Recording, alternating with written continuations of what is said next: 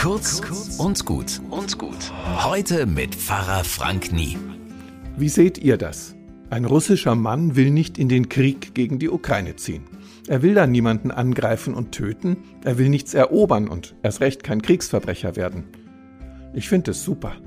Und natürlich, ich verstehe, dass er sich auch um seine eigene Gesundheit und sein Leben sorgt.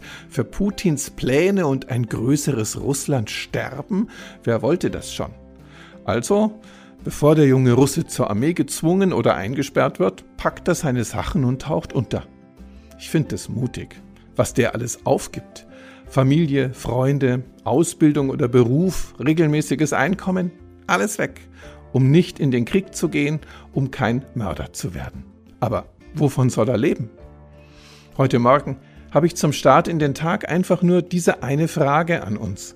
Sind wir bereit, den jungen Russen als Flüchtling anzuerkennen und ihn genauso zu unterstützen, wie wir es mit den Flüchtlingen aus der Ukraine tun?